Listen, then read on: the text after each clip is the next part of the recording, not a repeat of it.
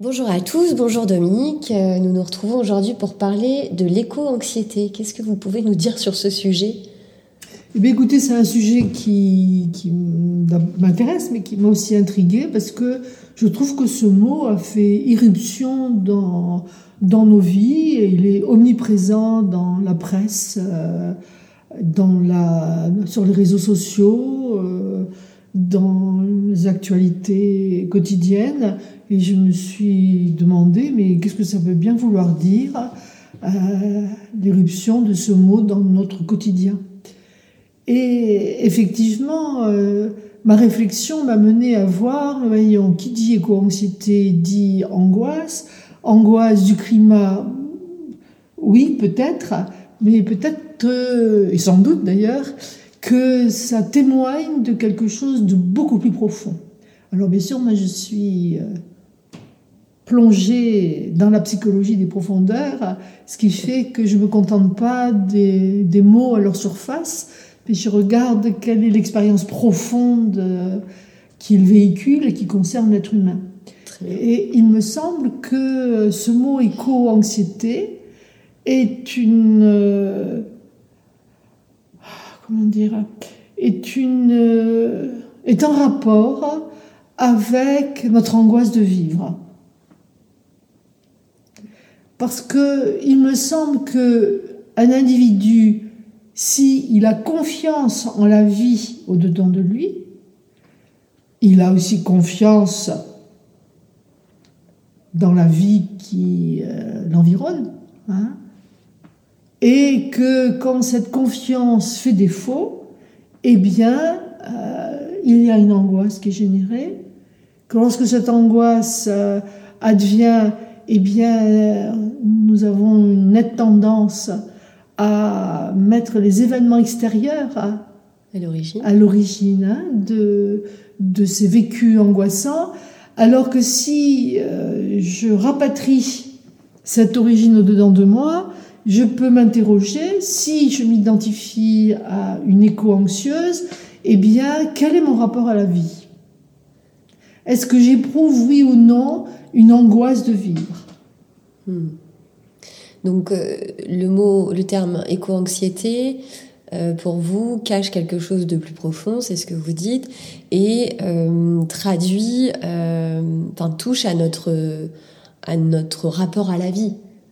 Notre angoisse de vivre. À notre angoisse de vivre. Oui. D'accord. Et donc,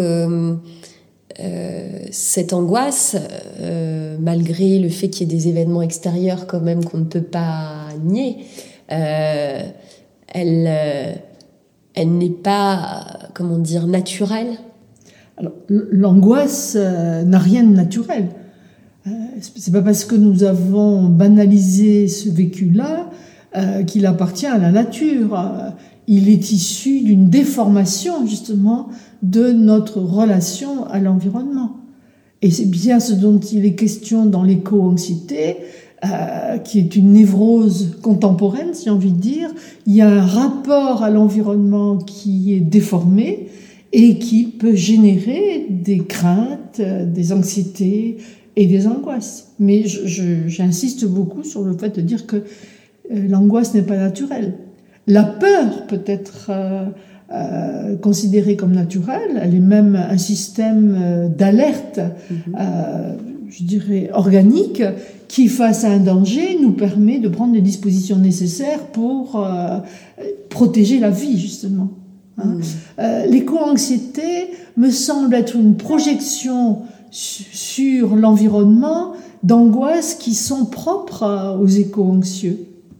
Et c'est intéressant d'aller regarder euh, quelle est l'origine de cette éco-anxiété si on cesse de raisonner comme le fait la culture dominante, à savoir que l'éco-anxiété euh, a pour origine euh, les perturbations climatiques qui échappent à notre contrôle. D'accord, donc si je comprends bien, Dominique, l'éco-anxiété, en fait, l'origine de l'éco-anxiété, elle n'est pas uniquement extérieure, mais aussi intérieure. Oui, je peux dire ça comme ça. Il y a des, conditions climatiques aujourd'hui euh, qu'un individu peut s'approprier comme étant anxiogènes. Mais il en est des conditions climatiques, comme il en est euh, de la géopolitique, euh, de la montée du populisme. Enfin, chacun va pouvoir trouver à l'extérieur de quoi nourrir son angoisse. Les conditions climatiques font partie de la batterie qui est à notre disposition pour cultiver l'angoisse. Moi, ce que je suis en train de dire, c'est que euh, euh, un être angoissé, c'est un être dont l'énergie vitale, donc la libido, ne circule pas librement dans la vie psychique. Pourquoi est-ce que cette libido euh, ne circule pas librement? Mais parce qu'il y a un certain nombre de fixités ou de rigidité, de pensées rigides. Il y a aussi des identifications, il y a des croyances, euh, des dogmes. Enfin, tout ce qui est une pensée rigide va euh, entraver la libre circulation de l'énergie. Voilà. Alors si je rapatrie ça au niveau de l'éco-anxiété, moi je préfère euh, m'intéresser à mon écologie personnelle et voir qu'est-ce qui, comment cette écologie s'organise pour créer de l'anxiété ou pour créer de la vitalité. Hmm. C'est pas pareil. Hein euh, c'est pour ça tout à l'heure je vous ai reprise en disant que l'angoisse n'est pas quelque chose de naturel. Nous sommes accoutumés à l'état angoissé. Mais ça participe pas de la nature. Alors oui, déjà là, il y a quelque chose d'important qui se dit pour moi, parce que si l'être humain a un rapport avec la nature et que ce rapport s'est inscrit sur euh, avoir confiance dans la, dans la nature, pardon. Et c'est même pas avoir, c'est être confiant dans la nature et être confiant dans la nature en soi et à l'extérieur de soi. Eh bien, à ce moment-là, il y a une quiétude qui s'inscrit dans notre vie psychique. C'est-à-dire que ben, je vais pouvoir m'appuyer sur l'intelligence de la vie, je vais pouvoir m'appuyer sur les capacités euh, euh, le génie de la nature pour récupérer ce qui a été endommagé. Hein? Si vous regardez une forêt comme celle des Landes là qui a brûlé il y a quatre ans, euh, hein, et que vous repassez sur ces sur ces forêts qui ont été réduites en cendres, la vie reprend ses droits. Jung dit quelque chose que je reprends à mon compte. Hein, cette phrase, elle est sublime. Il écrit La vie se comporte comme si elle devait durer toujours. Mais vous pensez bien que si chaque être humain était euh, souscrivait à cette idée que la vie était un éternel recommencement. Est un éternel recommencement, mais c'est plus que ça, vous voyez. Euh, là, je suis en train de vous parler de l'éternité de la vie, pas de la vie éternelle. Oui, la vie éternelle, c'est une croyance, euh, mhm. c'est c'est aussi une expérience religieuse. Mais l'éternité de la vie, ça, c'est autre chose. C'est une réalité. C'est pas une croyance ni une idée. Nous faisons l'expérience, vous et moi, au quotidien, de l'éternité de la vie. Donc ça ne se finit pas. La vie n'a pas de fin. Euh, c'est pas parce que nous avons, euh, euh, nous utilisons la polarité vie et mort, hein, c'est une erreur. Ce qui s'oppose à la mort, c'est la naissance, ou du moins, voilà, mais pas la vie. Hmm. La vie, elle intègre la mort et la naissance.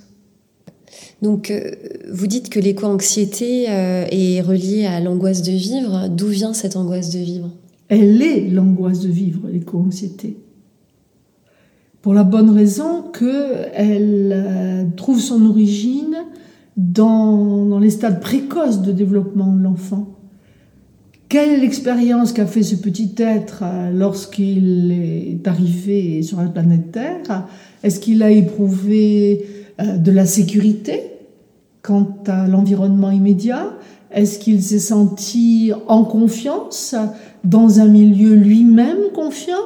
Ou est-ce qu'il a macéré tout de suite euh, dans, un, dans une ambiance euh, de méfiance, d'insécurité, voire de mécanismes de défense paranoïaque? Vous voyez, ça vient de là. Et nos angoisses de vivre, on les a pas ramassées sur le sabot d'un cheval les uns et les autres.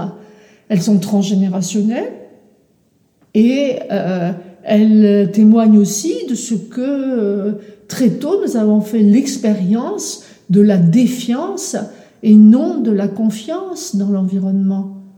Et vous pensez bien que euh, euh, ces couches-là, qui sont très archaïques dans la psyché, eh bien, elles font partie de, ces, de cette énergie, de cette libido qui est restée figée, voire identifiée à une expérience euh, malencontreuse de son rapport à l'environnement. Ce que vous appelez libido, c'est l'énergie Oui, c'est l'énergie psychique. Oui. Certains, à vous écouter, peut-être diraient que euh, euh, ne pas être éco-anxieux, c'est ne pas être conscient. Qu'est-ce que vous auriez envie de répondre à ça? Ben, Que c'est une association euh, malheureuse, parce que je peux très bien être consciente de la dégradation de la nature et pas pour autant être éco-anxieuse. Ça n'a rien à voir. Ça revient à ce, dont j'ai parlé tout à l'heure, à savoir que euh, euh, l'état anxieux au-dedans de nous cherche à l'extérieur de quoi s'auto-entretenir. Et il y a tout ce qu'il faut dans notre environnement, euh, dans l'état actuel du monde, et nous avons ce qu'il faut pour nourrir l'angoisse, l'anxiété. Et, c'est pas pour autant que la conscience se développe. Hein. Hein? Moi, je trouve ce sujet de l'éco-anxiété, parce que c'est un mot qui a beaucoup fleuri ces derniers temps euh, euh, dans la presse, euh, je le trouve intéressant parce que il témoigne de ce que l'être humain a un doute profond quant à la pérennité de son espèce. Voyez-vous et euh, qu'il y ait des mesures prises euh, pour euh, veiller à la bonne santé de la planète, ben je, suis, je suis pour. Mais ce dont je parle, c'est de l'origine de cette éco-anxiété et de quoi elle parle dans les profondeurs de l'être humain. Je pourrais même aller jusqu'à dire que un éco-anxieux, eh bien, il y a peut-être une problématique avec la mère nature de départ, et la mère nature de départ, c'est la mère biologique. Vous voyez? Et c'est ça qui, qui m'intéresse de regarder. Qu'est-ce qui se rejoue dans la condition humaine actuelle qui est de cet ordre-là, qui parle du rapport à la mère, à la grande mère cosmique, à la mère nature, et que tout ça passe par notre mère biologique. Si je reviens euh, sur le plancher des vaches dans lequel, sur lequel j'évolue, comme chacun d'entre nous. Hmm. Donc pour les plus sceptiques, euh, il serait intéressant de voir euh, qui souffre d'éco-anxiété et quel mère ils ont finalement. Oui, bien sûr, vous, vous dites tout en la plaisanterie, et, mon propos n'est pas de, comment dire, euh, de diffuser de la sinistrose. Mon moi, je m'intéresse aux causes. Je pars des effets et je m'intéresse aux causes, et si possible, les causes profondes. Quelle est la dynamique psychique dont témoigne l'éco-anxiété aujourd'hui? Bon, j'en suis arrivé au stade de ma réflexion qu'un éco-anxieux, c'est quelqu'un qui n'a pas confiance en sa mère c'est un peu osé, mais pourquoi pas? Et je réfléchis sur ce sujet hmm. et, je vérifie la véracité de mes propos chaque fois que je le peux. Voilà. Mais c'est terrible que dans notre monde, euh, ce qui domine, c'est que comme nous n'assumons pas nos conflits intrapsychiques, que nous passons notre temps à les exporter à, l'extérieur, et eh bien ça crée des mouvements politiques. Est-il possible de sortir d'une éco-anxiété Oui, à la condition que vous cessiez d'aller trouver votre apaisement dans le fait que le climat devienne conforme à ce que vous êtes en capacité de vivre. Parce que alors là, c'est pas gagné, hein C'est sûr. Bon, voilà. Donc, guérir de l'éco-anxiété, c'est comme si vous me posiez la question de savoir si on pouvait guérir de ses angoisses. Ben, heureusement qu'on peut, que je peux guérir de mes angoisses. Faut-il encore aller regarder où mon énergie est bloquée, où sont mes conflits intrapsychiques? Et cesser d'aller chercher à l'extérieur une issue qui s'y trouve pas. C'est au-dedans. C'est au-dedans de moi que je vais aller regarder, voilà, quel est le conflit qui s'auto-entretient, qui s'exporte sous le nom d'éco-anxiété, si je choisis cette modalité-là, voilà, mais qui pourrait très bien s'exporter sous d'autres mots, MAUX. Hmm. De votre point de vue, si je résume, Dominique, euh, l'éco-anxiété, ou quelle que soit la forme d'anxiété, s'origine euh, euh, dans la relation avec la mère, une expérience insécurisante, je dirais, avec la mère. Comment l'adulte peut, peut se sortir de cette éco-anxiété dans ce cas? Alors oui, pour le résumer, hein, c'est une bonne synthèse. Voilà. Euh, bah, L'adulte peut se sortir de ses angoisses, euh, y compris l'éco-anxiété, dans la mesure où euh, il va cesser d'aller chercher à l'extérieur de lui les causes de son angoisse et qu'il va enfin se rapatrier au-dedans de lui pour voir qu'est-ce qui n'a pas été digéré. Hein, Qu'est-ce qui, quelle est cette euh, énergie vitale, psychique, qui est restée figée parce que associée à une expérience précoce euh, qui a été traumatisante? Donc, euh, ben, l'adulte, il a déjà à, changer de braquet, c'est-à-dire cesser d'aller chercher les causes à l'extérieur de lui, mais revenir à toute sa mémoire psycho-affective, relationnelle, qui peut euh, comment dire, euh, être dépositaire d'une mémoire traumatique qui est à l'origine de ces angoisses. Et là, bon ben, si vous vous intéressez euh, à la cause de l'angoisse, il y a de fortes chances pour que vous puissiez arriver à dissoudre ces manifestations. Hmm. Sans pour autant ne pas se sentir concerné par ce qui se passe sur notre planète. Mais au moins, ça nous ferait réagir différemment. C'est-à-dire que euh, on, se, sentirait tout de même vivant malgré, euh, malgré ce qui se passe. Écoutez, si l'angoisse devait être euh, un facteur de développement de la conscience, eh bien, il y a longtemps que nous aurions déjà dépassé le plafond de verre. Donc, l'angoisse peut, pour certains d'entre nous, amener une prise de conscience qui n'est pas la conscience. Hein voilà, déjà ça, euh, euh, c'est à poser de cette façon-là. Euh, moi, je vais, je vais faire référence à la philosophie grecque qui avait compris depuis fort, qui avait compris que ce qu'il nommait l'éros, c'est-à-dire cette, vitalité, cette jouissance de la vie, hein, n'était angoissante que si elle était dénaturée. Donc la question est de savoir qui a dénaturé l'éros.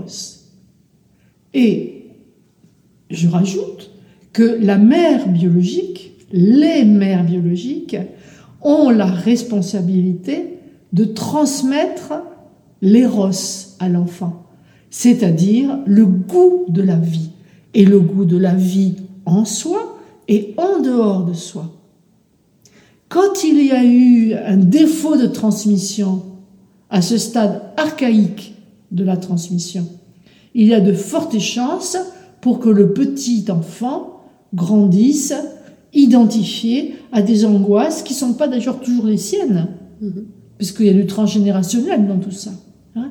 Donc, n'y voyez pas euh, de ma part une injure faite aux femmes, hein, que aux mères notamment, que de leur dire leur responsabilité, c'est de transmettre les roses. Mais faut-il encore qu'elles-mêmes soient dans la jouissance de la vie?